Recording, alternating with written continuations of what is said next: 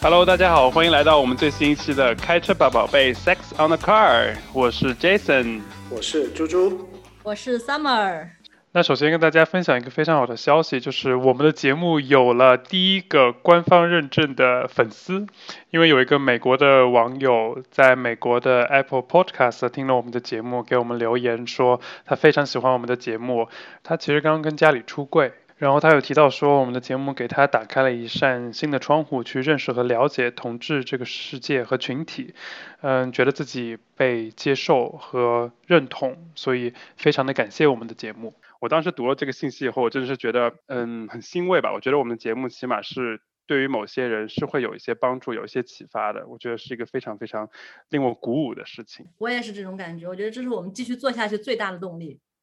我当时听到这个评论，看到这个评论的时候，嗯，特别惊讶。我以为是我们自己人找人帮我们写的，我当时还发信短信给杰森，是不是你找人写的？结果真的是一个很认真的听众在后面。我们我们而且还在别的平台上，比如说在 Clubhouse 上也有和一些听众有互动，然后他们也很积极的给我们一些反馈和建议，然后也是对我们节目很大的支持。在这里也要感谢你们。对，所以要谢谢大家。所以我们趁热打铁开了我们的 Instagram 的官方账号，然后我们还申请了工作邮箱 sex on the car 二零二一 gmail，希望大家继续给我们留言和我们互动。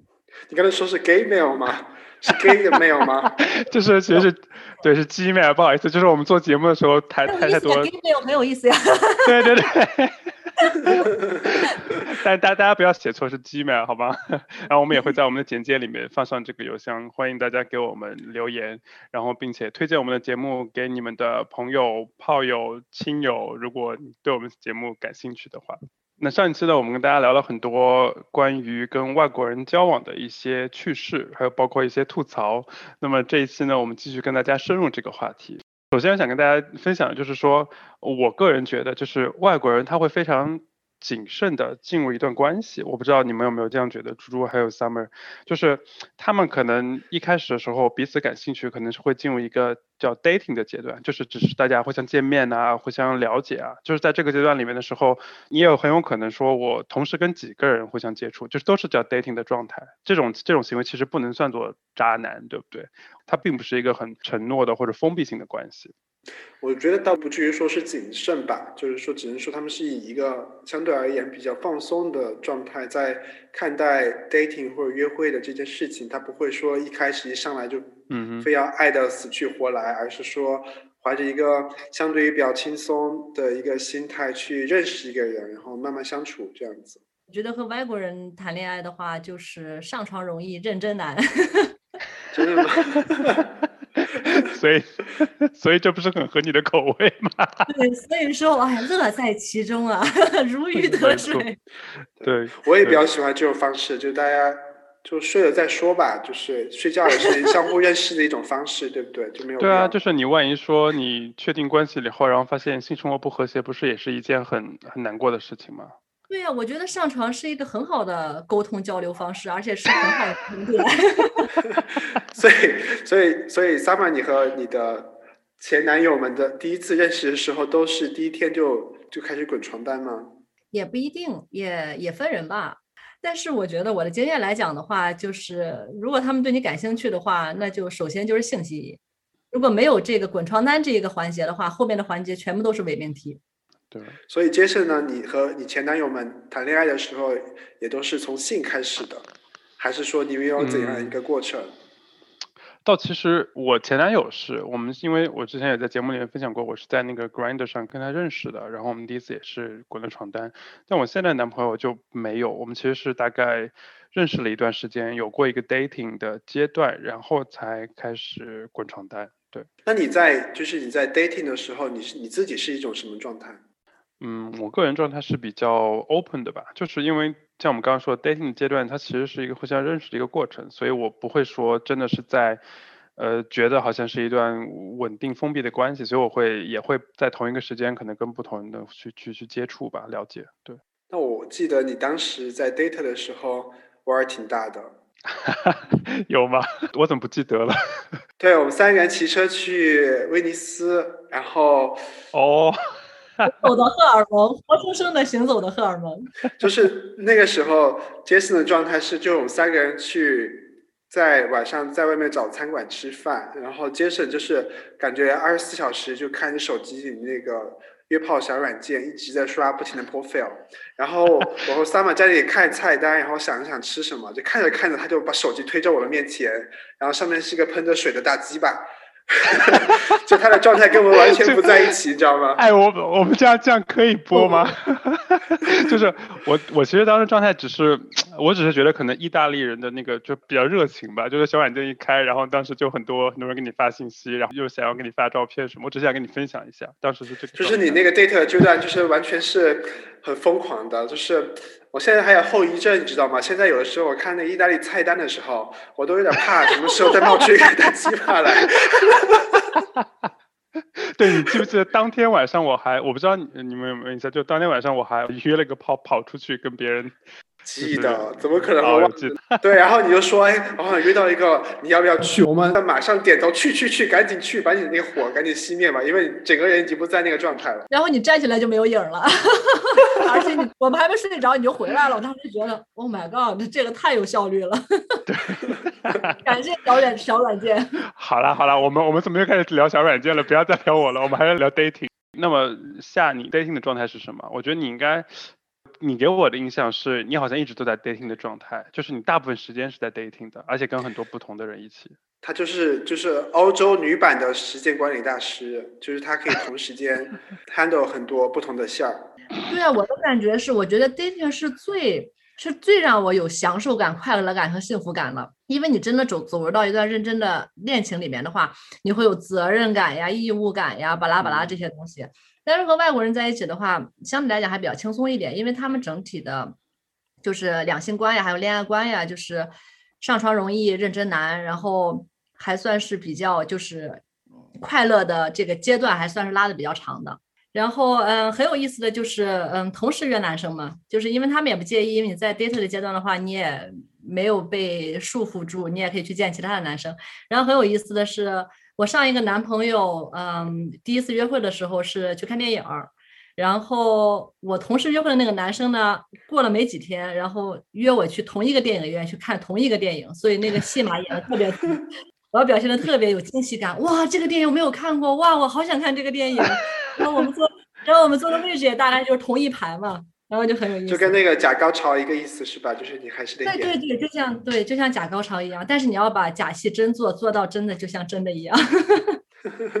我这很尴尬，会看同一部电影，然后啊，真的是。哎，我突然想到一个话题啊，就是我在这边还是有的时候会经常碰到那种外国人，他是只对亚洲人群感兴趣的。我觉得我们好像有个名词叫 rice queen，就是说，嗯哼，对，然后也有亚洲人只对。欧洲人感兴趣，白人感兴趣，就叫 Potato Queen。就是你们会介意去和这种人去 date 吗？就是他很明显的就是对你的种族有一个偏好，这样子。我觉得这种好无聊呀。首先，他又带着一个也不是有色眼镜吧，就是带着对你的一种刻板的教条的认知去和你 date，我觉得很无聊哎。我倒我我我反倒很喜欢那种。从来没有接触过亚洲人，也对亚洲文化一无所知的这种人 date，我觉得很有意思，因为你讲话的方式呀，还有你两个人一起吃饭呀，一些习惯呀什么的，就会有一些冲击，我觉得这个就更加有意思一点。嗯，我倒是觉得没有说太介意这件事情，因为其实，嗯，就是画一个框的话，我觉得那你想说我们其实都是同志群体，那你难道说我只是介意说他只是喜欢同志，然后我就把我就觉得啊这个人没有意思，我想要找一个完全对同志不感兴趣的人，然后我想要去去跟他交往，我觉得这些是，我觉得还是看个人，看这个人的性格怎么样，跟他相处起来怎么样，是不是有趣的一个人。至于他是不是只是对亚洲人感兴趣，我觉得这不是特别特别的重要。那你那猪猪你自己对于这个 rice queen 或者说 potato queen 有什么看法吗？我最开始可能还是有一点抗拒吧，就是我会觉得他对于我的好感不知道多大是来源于我还是说我的 appearance 就是我的种族这件事情。但是后来想一下，其实这一件也不像你说的一样，只是他的一个 preference。然后其实有时候还是有好处的，因为他可能对你的文化也比较感兴趣，你的东西感兴趣，其实大家可能共同点会多一点。但是最近我有呃，接触一道事情，就是还是觉得就是能不要的话还是不要。原因其实就是，因为这个，我觉得海外的这个，尤其是亚洲男同性恋的群体的话，还是比较小的，就会很多时候会容易出现比较尴尬的现象。就比如说一个人和很多认识的朋友都有 date 过，比如说后来我就知道你和那个有睡过，我就觉得 就突然发现这种事情。所以，所以，所以你男朋友跟我们群体里面有谁睡过吗？我男朋友倒没还好，把他管得很好。就就上次我们有一年，就是也是一个大聚餐吧，那次有来了十几个人，然后有一个人也是带着她男朋友过来，是一个德国人。然后那个德国人，然后就在那边看了一圈，说这桌上的就是我想睡的人都睡过，除了那个谁谁谁都睡过了，就是 就会发生这种事情，你知道吗？对，然后我其实也是在那 在那个就是睡过的人群里面的是吗？对，我发现你还是挺多的，所以就就是你很尴尬是吧？因为圈子就这么小，一不小心就碰到这种，所以这个可能是我唯一对这种 rice queen 的比较抗拒的一个原因。对，OK，但其实我不介意，就是我自己爽到就可以了，真是。纯粹从性的方面来讲的话，无所谓了。你们从开始就是和你们的对象 date 谈恋爱，到你们就确定关系，这是一个怎样的过程？就是什么点你会觉得说你们两个关系是确定了？嗯，我觉得这是个很好的问题。就是我在国内的经验就是说，那两个人就是交往交往，然后默认了就牵了手啊，上了床，默认就是男男男朋友的关系了。牵手就确定关系了吗？不是，就是你经过一段时间了嘛，就是。但我觉得在德国就不太一样，就是他一定要有一方问另一方说你愿不愿意做我的男朋友，或者说你愿不愿意做我的女朋友，然后另外一方答应了，就是因为也极有可能另外一方还没有准备好要跟你进入一段感情，只是觉得我们两个交往的很开心，但是我还没有想好要不要跟你谈恋爱这件事情，所以我觉得一定要说有个人提出来，然后另外一个人答应了，所以上床不算。看电影不算，吃饭不算，牵手不算，什么都不算，就是一定要说有一个口头的承诺是这样子的。但是这些几步，这前面的几个步骤都是垫脚石吗？没有前面几个步骤？当然，当然，当然，就你没有第一次见面就会说，哎，你愿不愿意做我的男朋友？对的呀。那那所以夏，你跟你男朋友现在大概是过了多久？从从你们第一次见面到确定关系，大概过了多久？或者说什么样的情况他提出来这件事情，还是你提出来的？我这个男朋友吧，还真的算是比较特别，还算是稳得住的。就非常沉着冷静，虽然年纪小，但是具有，但是具有他这个年龄少有的沉着。我们大概就就是就是你一定要提醒我们的听众，就是你的男朋友比你小十岁这件事情，对吧？这个是很重要的。好，所以大概是过了多久他提的？大概有两个月吧，因为当时的时候我们还在 lock down，然后六月份大概六月份开始频繁的见面，然后八月份。大概八月份的时候，对，然后我们俩就像你说的，就是很正式的聊了一下这个事儿。嗯。然后当时的时候，我会我是持非常怀疑的态度，因为他九月份就要去爱尔兰读书了，而且我们年龄差这么大，我当时就觉得，因为我刚开始见他，我的心情就是一步归为炮友，我觉得 这是可可睡的分组是吧？对，我觉得我觉得他就属于他就在在我的生活的世界里面，就是嗯偶尔见一下，然后嗯。有一些多少有些互动，然后 that's all 就没有别的了。但是后来发展的还挺顺利的，然后我们俩的情感的发展基本上是同步的。然后到了一个时间点，然后我们就聊了一下。然后我觉得我当时还是持怀疑态度的。我觉得我当时的想法是，他先去爱尔兰，然后先观察一两个月，观察期。所以是他他跟你提的对吗？就是他你们俩真正聊这件事情，是他说，哎，嗯，那个 summer，我们先聊一下这件事情。我想要你做我的女朋友，没有，他是那种很愣头青的，就是那种德国小孩，直男，钢铁直男。然后，忽然有一次，我们我们晚上吃冰激凌的时候，他就跟我说，他说你就是我的女朋友了。然后我当时就什么？我就是很傻。我已经跟我的朋友说了，我今天晚上和我女朋友在一起，因为因为德语里面女朋友没有那个 girlfriend，还有那个普通的朋友那个区别的嘛。当时我就愣了一下，我就我就。我就 check 了一下他的眼神，我就想知道你是说是普通朋友，我们俩现在是友情，还是那种男女朋友？然后他当时就很笃定，然后看着我就是对，是的，你没有听错，你就是我的女朋友了。然后我当时就就 shock 掉了，我就觉得 什么鬼？我我就觉得什么鬼？我们也没有对，也没有什么对话，你也没有提出来这个问题，怎么就成男女朋友了？当时就特别恐慌。然后我自己在家冷静了两天，然后我就我就有一次约他去河边散步，然后我就说。我说是这样的，我也挺喜欢你的，我也挺想见你的。我说，但是呢，我现在的状态呢，不太适合谈恋爱，就是很扯，很扯吧，就是 就是糊弄小孩的那一套。然后他当时还挺同意的，就是觉得嗯，你说的是对的，就是如果说是在理性方面去聊我们俩的问题的话，现在可能做男女朋友还有点各种天时地利，只有融合，就差很多东西。然后，但是基本上八月份整个整个一个月，我们基本上每天见，就每天他在，要不然我我来他这，要不然他来我这儿，要不然我去他那儿，然后吃饭呀、散步呀，就是那种就在一起的时间特别多。然后等他临走的时候，然后就就确定关系了，就基本上在他八月底吧，差不多。嗯，我们俩是不是你们 是不是你们 那次在在机场抱头痛哭的时候，互相就许诺彼此了，以身相许了？好丢脸！我基本我真没想到，因为我对我自己的人设是觉得，哎呦，这这。哭有什么好哭的？没有什么大事儿。结果结果那个去机场送他的时候，就上演了一出大型琼瑶剧，然后就让 我哭，我哭完大哭。你知道，跟听众们交代一下，就是我觉得 Summer 之前跟我们聊这件事情的时候，我觉得不可思议，因为 Summer 在我们的心里就是那种啊，很很自由、很洒脱的一个人设。结果她跟我她跟我们说，她在机场跟她男朋友抱头痛哭，两个人哭的稀里哗啦，鼻涕眼泪到处都是，就是那种高中生谈恋爱的感觉。高中小学生真的就像那种小学生，就是呃，我们俩一起玩完了，玩完之后我妈要带我回家，然后我就不行，然后我就哭哭一路，然后我还想和他继续玩，和他在一起，天天牵牵手去去游乐场，挺有意思。那猪猪，你那边跟你的男朋友是什么样一个契机，说我们决定两个人要在一起，还是说你们没有这样一个过程？我忘了，太久了，就这种老夫老妻就是这样。九年九年前的事情了，怎么还记得那个那么细的过程？可怜。我听到这个话题，真的想去先停一下，哭两分钟再回来，真是的，真的记记不了了。他这一算，上一次心动已经是十几年前的事情了。好可怜！但，我们好像也没有说像说印象中谈恋爱那种，就是要很正式的表白，而是说就渐渐的就没有那个很很正式的过程，没有这样一个过程。我觉得，我觉得总有一个点是说，你们俩现在要说我们现在是 exclusive 的这个状态，就是我们现在不要跟别人发生性关系。我们也没有 exclusive 呀。你一定要现在聊这个话题吗？就是可以待会儿再聊一下。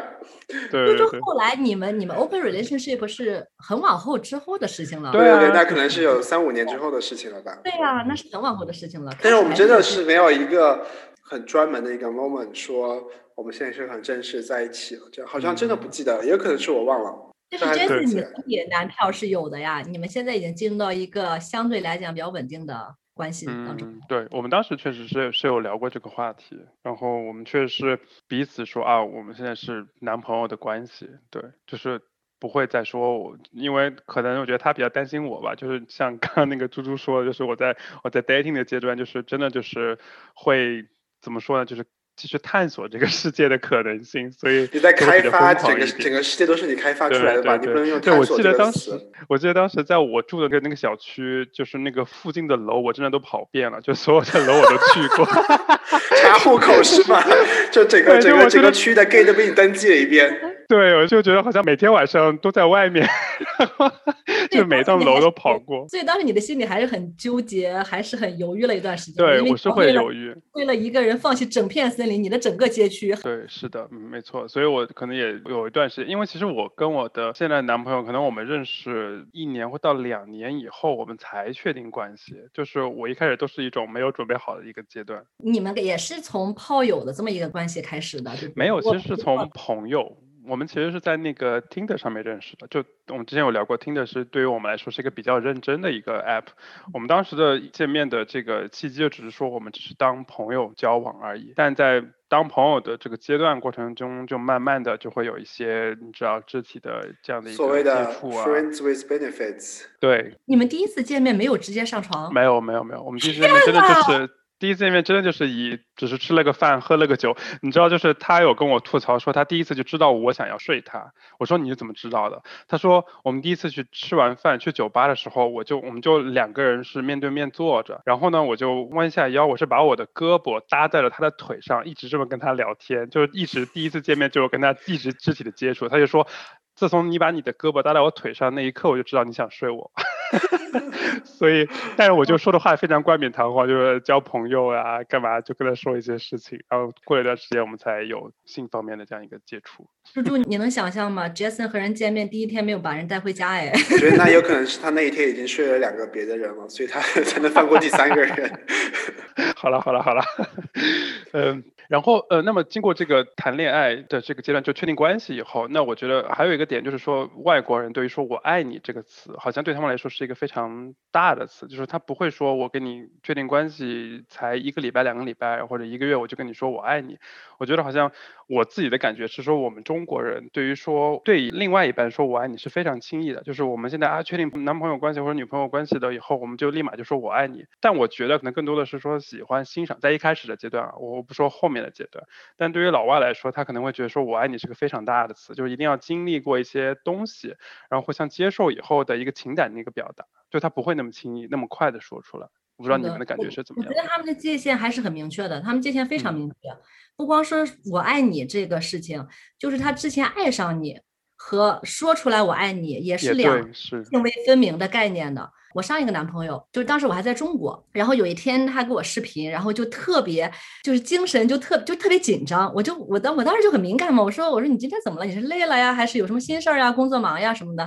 然后他就说，他说我有一个事儿啊，他说我必须得跟你说，我不能跟你说就憋炸了。我说那你说，他说我已经爱上你了，就他没有说我爱你，然后他就说我已经爱上你了。他说这件事情已经很久了，我一直就是因为我当时给他的态度就是我想走走看看，然后我还不确定我想要什。什么？我还不知道，嗯，下一步能到哪里，走向哪里。然后他说的那个那个，他爱上我之后呢，我又我我可能觉得我是有点那个婚姻恐惧症，还是那种恋爱恐惧症。然后我就我就我也就特别紧张。然后我就说啊，我说那既然这样的话，我说我们就不要再见面了。然后我就拒绝了。但我觉得在这一点里面，你的想法很西方啊，就是说你会觉得说哦，那个别人对我来说我爱你，然后是有一种承诺，然后我其实我本身是没有想要付出那么多啊。OK。然后后来我就在国内吃喝玩乐，就把这个事儿给忘了。然后等我快要回来德国的时候，我就忽然把这个事儿又涌上心头，重新翻出来给自己一个交代嘛。然后就自己想，其实我也算是 fall in love 了。然后后来我是某一天坐地铁上班的路上，我就忽然觉得，呃，我太蠢了。我就觉得我为什么要拒绝他呢？我明明也是很喜欢他，也想和他有一个比较。比较 serious 的 relationship 的，然后我就我就从地铁某一站我就下来了，下来之后我就给打电话，我说，嗯，我说我挺想你的，我我是很想见你，然后我们有必要聊一下，然后他当时特别高兴，然后然后我们又见了几次面之后才说的我爱你，才真的就说了我爱你三个字，就是互相对彼此说，是吧？对，然后从那一刻开始。我们就我们没有什么，我们没有那个很冠冕堂皇的那种谈话。你要不要做我的男朋友？你要不要做我女朋友？就没有，就是我们从我们我们同时说了“我爱你”这三个字之后，就是我们的关系确定了。嗯，这点我还是挺有同感的，感觉就是我和我对象的恋爱过程，其实也是一个循序渐进的过程，就是就是也没有一个很正式的节点说一定要宣布一些什么事情，但是就是爱就是随着。就点点滴滴事情而发生的，我觉得 可能是和我以前接触到的别的感情关系不一样的点，就是这种表白文化，就是说你先要给一个承诺，就是爱你一万年，然后你再和这个人去慢慢发展感情，然后再去产生这个爱，然后你会就一定要先说了这件事情，然后你再履行你的承诺。而在我觉得，在我现在这个感情里面，就感觉的是更多是有感而发的东西吧。嗯，虽然。我也不记得上次听到“我爱你”是什么时候，听到这点就想去 再哭两分钟再回。对，对我我你刚刚说那个点，我觉得很赞同。就是我觉得可能西方来说，这个爱是一个结果，呃，对于我们来说，可能更多的是一个承诺，就是说我爱你，就是一开始就说好，我们我们彼此是互相呃相爱的，然后我们再开始一段感情。但对于西方可能来说，我是经历一段感情以后，互相了解以后，我才发现啊，我是爱你的，它其实是一个结果性的东西。我一直觉得，就是可能越容易说出来的爱，反而更容易会被放弃或者背叛。必须得经历了才对你才知道什么是爱，或者说你这个人值不值得你爱。对。但是我还真的挺羡慕像呃像猪猪这种，就是细水长流，然后这种顺其自然的。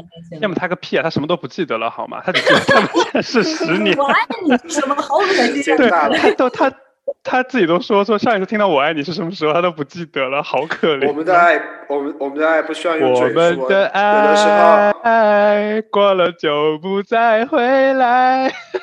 我觉得是我们我们的那种爱，就是不用不太需要用嘴再说，有的时候就是一个眼神就能传达，就是。但我觉得爱还是要说出口的。我觉得还是要说出口的，因为你想我们的文化里面就是比较含蓄嘛，就是很对表达自己的情感。但是我觉得偶尔的表达一下还是比较健康的。但是有些人不说，可能就真的是没有爱了，你也对吧？你也不知道。猪猪你要小心哦。我的爱都放在我做的菜里了。呃，我自己是觉得，就除了就是表达情感这一块儿，个人感觉，在我和我的对象谈恋爱中。有一种和以前经历不一样的点，就是可能两个人虽然在一起，但是说就是两个人还是个体，就是大家的生活的距离感还是有的。独立。我不知道是不是因为我们两个是有一点异地恋的原因，就是我们可能周一到周五都是自己过自己的日子，上班、朋友圈子怎样怎样，然后周末才见。但总体来说的话，我们两个生活其实还能算是分得蛮开的。我不知道你们有没有类似的经历这样子。你们就是属于那种传说中的周末夫妻是吗？周末夫妇，不好意思。对，呃，你刚刚说那个点，我是觉得确实是，我觉得跟跟西方人交往的过程中，就会他们更加的独立一点，就是他不是说两个人要二十四小时黏在一起，或者说同时同步骤的去参加一件事情。就比如说，那有可能，比如说参加朋友的生日派对，那如果说，呃，我我男朋友他觉得累了，他会提出说啊，我其实有点累了，我想要先回去。然后我会，就是他是可以放心让我自己一个人在那边的，就是不是说啊有一个人累，我就两个人要一定要一起先回去，或者说比如说咱们一起吃饭，吃完饭以后有一个人想去 party，有一个人不想去 party，那就其实可以单独行动的。我觉得每个人他是需要一个自己的空间的，对，这一点还是比较重要的，因为如果是长远的来看的话，嗯，每个人保持自己独立的个性、独立的群体，然后独立的就是独立的生活方式的话。还是还是很重要的。有没有遇到过男朋友就特别黏你们的，就是一有什么事情都要和你在一起做？有，我有一个，我曾经约会的一个对象，都不是男朋友，然后他每天要给你发五条 WhatsApp，然后每一条都是 What are you doing? What are you doing? What are you doing? 我当时说我就有要我要炸掉了，我当时给我一个女女朋友，那时候呃一个法国女生，然后我就跟她说，我说我简直要疯了，因为我们俩在一起散一个步两个小时，我说能收到她的五条信息，就同样的就是 What are you doing? What are you doing? 然后我当时觉得我的天呐！而且这个人年纪都不小了，不是说是不是说十这和年纪有什么关系？啊，你又不是小孩子吗？我觉得小孩子谈恋爱会这种，你在干嘛呢？你干嘛呢？你干嘛？你怎么不跟我玩？你怎么不给我回信息？让我觉得你一旦你一旦就是你的年纪到了一定的一定的岁数，像我们一样，然后我觉得你会有更多的重心在自己身上，你要做的事情，你的朋友，然后你喜欢的事情。然后，所以我当时就觉得，哇塞，简直是我！我当时就觉得我要就特别负担，特别负担。我有遇到过，就是在我们这个就是中国的男同性恋这个圈子里的，就是我有在一个 QQ 群，然后突然有一天，就有一个里面的人我也不认识，突然发了一条信息说。啊，我现在找到男朋友了，然后他建议我在这个群里面，我就退群了。大家，大家以后有缘再见，这样。什么东西？说交到男朋友就退群吗？对啊，就他说他的意思是说，他男朋友建议他在这个群里面。当时我听着听了之后也是觉得匪夷可可思，都二零二零年了，就是还有人的想法是这样子的。我我自自己感觉就是，就是他可能会觉得他认识就是同志朋友。是为了结束单身这件事情，就是他不觉得他和同志朋友能够产生很就频繁的友情，或者说她的男朋友真的是一个特别有那种 control 欲的人，对，然后就觉得就因为他你不能拥有你的就是异性或者同性朋友这样子，我觉得也挺夸张的。我觉得有些人在进入一段关系呃稳定关系之后，他们就。比较有占有欲啊，就占有欲比较强呀，而且嫉妒心就比较强，所以说，就他们对于由于这个安全感的缺失，就就希望对把把自己的 partner 就是抓的死死的。对，但是可以抓住我。我之前有看到一个理论，就是在一段关系里面，有些人的性格或者说人格，他就是所谓的 codependent，就是他是一种依赖性的人格，他是需要通过跟对方的很亲密的肢体接触也好，很多的时间在一起也好，然后对于对方一切行踪的了解也好，这些东西来提供自己对于这段关系的这种满足感和和成就感，他需要这样的一个东西。所以我觉得，并不是说大家的占有欲很强，但是其实要正视说自己的一个在这段关系里面的一个一个态度，就是说我真的是属于这样的人格，那我是不是要稍微注意一下？呃，在一些时候要给对方一些空间，就彼此还是要有独立吧。我们其实想说的这个观点就是这样子。对，我是觉得除了你们刚才说的这些，它其实也有可能是一种性观念的差异吧。就是说，我觉得我们在传统接受到的爱情观里面，其实把性忠诚这块其实看得挺重要的。就是你在性爱上你是要忠于你爱的人，就是不是特别能把。性和爱这两件事情要求他分开，然后我觉得是在这边生活的话，其实能遇到蛮多，比如说开放性的、开放式的那个爱恋爱关系等等，感觉大家可以说，就是我我爱你这件事情和就是你只能和我做爱这件事情，不一定是必须要那个连接在一起的。嗯。嗯，就是性和爱可以分得比较开，对吗？对对，我觉得是我就像我爱上你和我爱上你这两个概念要分开。这个很好，对对，我觉得他们这边确实是对于这种性关系会有很多的这种一个状态，比如说所谓的这种各自比较自由的一个状态，就是说即使在一段关系里面，但是我跟谁发生性关系是另外一个事情，比如说有些是开放性的性关系啊，就是还有我知道有一些朋友他们会在专门会在旅游的时候。找另外一个人做三人运动啊，呃，还有包括有一些不同的一些性癖好，比如说我们之前有提到过 BDSM，就这些，比如说捆绑啦，还有包括支配啦，还有包括这些拳交啊、多人运动啊这些东西，听起来好痛，是是这么翻译的吧？我没有没有试过吗？猪猪猪，厉害。没有啊，我们认识的有个朋友是之前有试过的。我知道你说的谁啊？对他好像有把他整个的半个胳膊，就是到胳膊肘这一块，深入别人的下体。回头回头把这个人的名字告诉我。要买那种加长的胶皮手套，因为他玩。你怎么这么了解啊？Summer，他跟我说季节呀。我当时特别，我当时特别受到震撼，因为我觉得哇，还能这样啊。呃。我觉得除了这个性癖好方面来说的话，可能性喜好方面听着会好一点。就是他们对于性对象也会比较的宽容，就他们很少，我听说我认识的外国人里面很少会说我只对这一个种族或这一个群体感兴趣。大部分的时候他们还是很很 open 的，就是任何样的种族肤色也好，从哪里来也好，亚洲人、欧洲人、美国人就都可以。对。还可以延伸到动物身上，开始要犯法了吗？这个我倒没有遇到过哎，我我我我觉得 Summer 的这个经历好多。要犯法了吧？我们真的过不了审了。但是我觉得这个好像也不一定一定是和西方文化相关一个东西。我只是觉得，呃，它可能是社会它的性解放更多一点吧，所以你能看到的这个人群会更多。但也不代表说所有的西方国家的人都对于性持有这一个开放的态度。我个人感觉哈，就是。啊，相比于直人的恋爱关系里面，就是在性少数群体里面，这种开放式的关系反而更多一些。当然，这个可能是比中西这个差异还要大的一件事情。就我之前有一次，好像是我第一次和我男朋友确定了这个开放式这个关系的时候，当时其实。对于我来说也算一个蛮蛮大的决定。那当天就正好是在一个朋友家里的 party，然后当时是一群特别潮的那个小哥哥小姐姐，就是你知道那种德国年轻人，你会觉得他们很 open 很怎样，然后就我就和他们聊这件事情，然后后来发现了之后，其实尤其是女生的话，他们对这个可能还是不太接受。他们最后跟我说是就要走了嘛，就大家寒暄一番。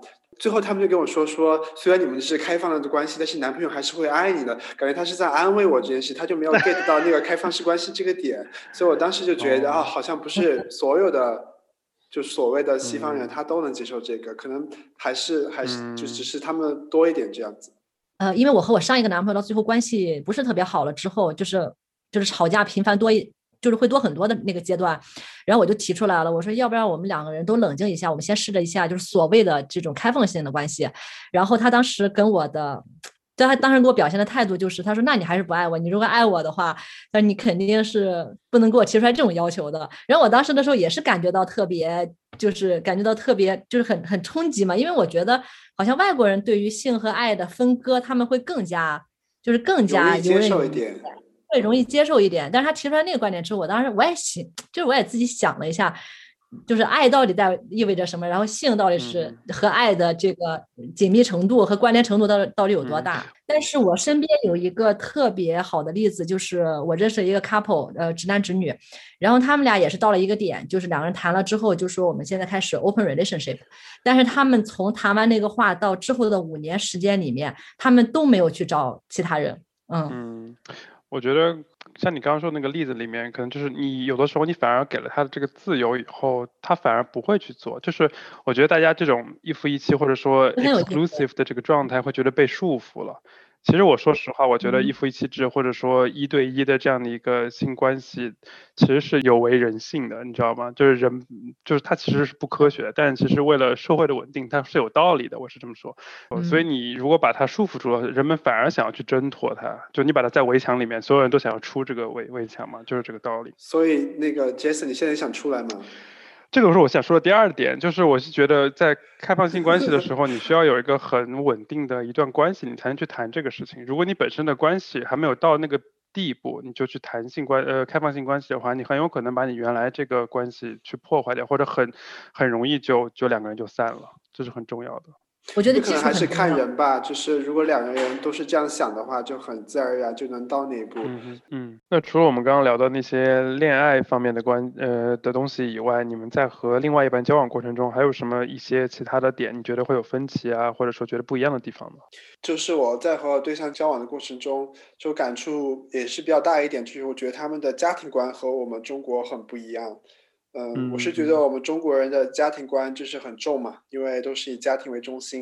然后你会发现，就是家庭的每个成员都会有自己的一个称谓，比如说二舅、大伯、三姑、六婆，就每个每个亲戚都有他的名字，你知道吗？然后在我发现关注他们的家庭的话，其实就那个等级分明就不是很明显。我有一次就是，就是我们交往第二年的时候，就和他回他家去过圣诞节嘛。然后当时我其实就特别紧张，我就觉得哇，第一次就很正式的要见他们的家人，然后心里面就特别忐忑。对对对对，就就不知道以什么身份去，然后真的是很紧张去。然后去了之后发现，就没有说我想那种很正式，就是说我是你你你家儿子的男朋友怎么怎么样。呃，就感觉他们其实就是很正常的一个认识一个新的人，这样根本没有我想的那么多，想法太多。而且有一点我是很不，就到现在我其实有的时候都还是很不自在，就是啊，就比如说我们去一个亲戚家还是怎么样，就年长的人就会叫叔叔、叫伯伯啊什么的，然后发现他们就没有这样的称呼，就是他们会就直接叫他的名字，我就叫 Adelias，我就觉得好不自然，就是要叫他的爸爸叫直接叫名字，就是他们其实是把。和你见面就看起来很平等的一件事情，但是就是对于我来说，就是还是很不自然。所以你第一次去他家，应该直接跪下来叫爸爸的。还叫完了之后要改口型，九千九百九十九。对对对，还 还要要个红包之类的。对对，我觉得这个确实是有很不一样。他们见家长可能就只是说把正在交往的人介绍给家里人认识而已，并不是说这是未来的什么什么家庭成员，对吧？就是没有那么那么严重。我这边也就是可能跟我前男友交往了三个月，我就见到他的家人了。我的经历是，我觉得他们见家长也不是完全就是像介绍朋友认识那么轻松，也是属于一种比较认真的态度的，但是也没有搞得像中国那种，嗯，改口呀、改口钱呀，然后这么多就这么多风俗习惯在里面卡着。改口也是结婚以后吧？你这说的有点不太对吧？我觉得 你也想挺多的。我觉得有一点可能是，我是觉得他们的父母对于子女的生活没有是没有太大干预的，就是就是他们子女决定和什么人在一起，决定什么样的生活，他们的父母更多了可能会开导或者是说建议，但是他们不像中国父母有一个这么大的干预的权利和欲望，所以说的话，我觉得也让这个过程比较那个轻松一些。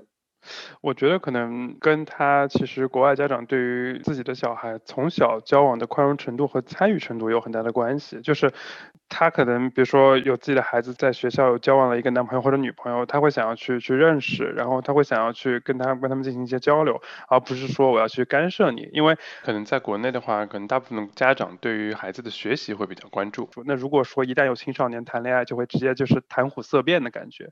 所以我们这一代就是会觉得说，哦。我谈了恋爱以后，这件事情是没有决定下来之前，我是不想要让家长知道的，因为我怕家长会对于我有干涉或者怎么样的。对，我觉得他们在谈恋爱里面的，就是他们的那个恋爱观和婚姻观还是比较，就是比较明确的，就是不像我们就是全部就搅为一团。我觉得这一点让我觉得特别轻松，因为你看我刚开始跟我男朋友在一起的话，我也会有思想负担，我觉得哇，你比我小那么多，我就会有很多。不必要的烦恼，然后反倒是我男朋友，就是反过头来安慰我、宽慰我，然后就说：“他说我跟我妈提过你啊。”我说：“那你妈觉得怎么样？”就是我我也是那种嗯揣着不安的那种心态吧。然后他说：“我谈恋爱跟我妈有什么关系啊？”我说：“那你妈要你你你妈怎么觉得？”他说：“他怎么觉得关我什么事儿？我跟你谈恋爱又不是你给他谈恋爱，又不是我跟他谈恋爱。”然后我就当时觉得，然后我就当时就觉得。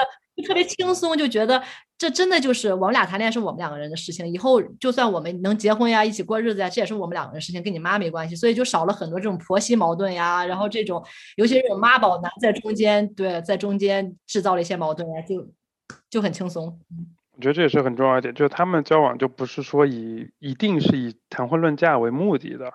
对对对，我觉得他们更注重的是一个对于这段感情的一些试错，而不是说我就跟你交往了，我就奔着结婚去的，好像也不是。因为而且我觉得在这边就是结婚并不是每一个人必定的选择和唯一的归宿。其实说到这一点，就想问你们的问题就是，就你们有想过和你们现在的男朋友结婚吗？就你们谈恋爱的时候会想过这件事情吗？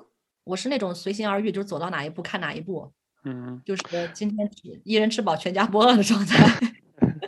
我个人是觉得结婚好像。第一个我会觉得这是职人的规定，另外我会觉得说是结婚它只是一个证书，就是对于我来说没有太大的意义。你你想你通过结婚想要表达什么呢？就是说表达说我们俩是互相相爱的吗？还是说我们这段关系是被法律承认的，还是怎么样？我觉得对我来说我还没有想到一个特别有力的支撑点，说我一定要结婚这件事情。我觉得更重要的还是两个人彼此吸引，彼此在一起开心就很好。对，猪猪你有想过吗？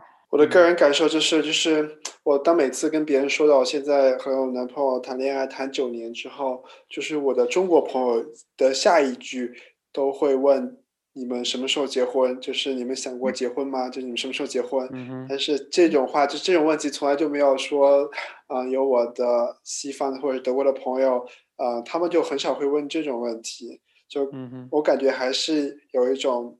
就是还是回到那个话题，恋爱观上面，就是他们谈恋爱就是 enjoy 两个人相处这个过程，就你们这过程是最重要的，而不是说蹦着一个所谓的结果，你们最后结婚了怎么怎么样。嗯，其实我也有认识一些嗯直人的朋友，他们可能在一起很多年，也就是没有结婚，也有小孩。当然跟他们这边的法律的健全度有关系，就是他可以在不结婚的情况下生育小孩之类的，就是他们会有对于这个孩子有保护。那么嗯，在这个情况下，我是觉得是这个婚是可结可不结，就是根据自己的意愿。你觉得想要这个证书来证明你们的关系也好，或者说得到别人的祝福也好，这是 OK 的。那如果觉得只是说要随大流，别人都结婚，我也想。想要结婚，那我觉得倒是没有太大的必要。这个是没有任何意义的。嗯嗯，是的。但当然，我们这个节目不是要鼓吹大家不要结婚啊。如果你只是找到自己心爱的人，想要结婚，Go for it，好不好？当然是在可以结婚的前提下。我是觉得我们不是在鼓吹，就是任何不管是开放式的恋爱关系，或者说不婚主义等等。我觉得我我们可能在探讨这个过程，就是大家对于这种在。传统里面很知识化的一些事情，大家有一个反思，这样就是传统给予我们的东西，是不是我们每个人都必须要接受的？好了，我们今天聊了那么多，那么对于这两期关于跟外国人谈恋爱这两期，你们俩有没有什么记忆比较深刻的点，想再跟我们的听众分享一下？我是觉得我们聊了很多，就是我们觉得的和我们的外国伴侣在一起，因为文化差异而产生的各种。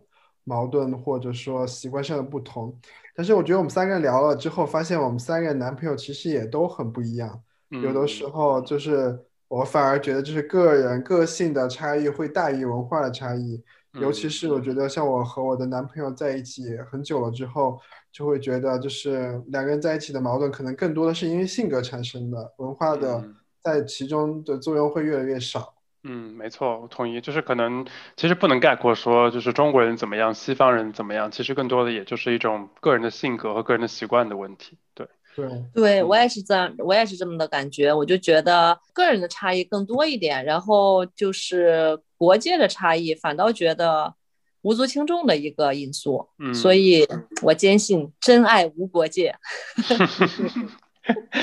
好吧，那我们今天也聊的差不多了，那希望大家就是想保持单身的继续保持单身，然后 enjoy 这个世 界，然后如果想呃如果想要继续结束单身生活的，可以很快的找到自己喜欢的另一半。好吧，那希望大家继续的关注支持我们，然后就像我们之前所说的，我们现在有了官方的 Instagram 的账号，欢迎关注我们，支持转发，然后如果有什么意见和建议，可以给我们留言，也可以给我们的 Gmail 写邮件，是 Gmail 不是 Gmail。好吧，那我们 那我们下期再见喽，拜拜。下期再见，拜拜。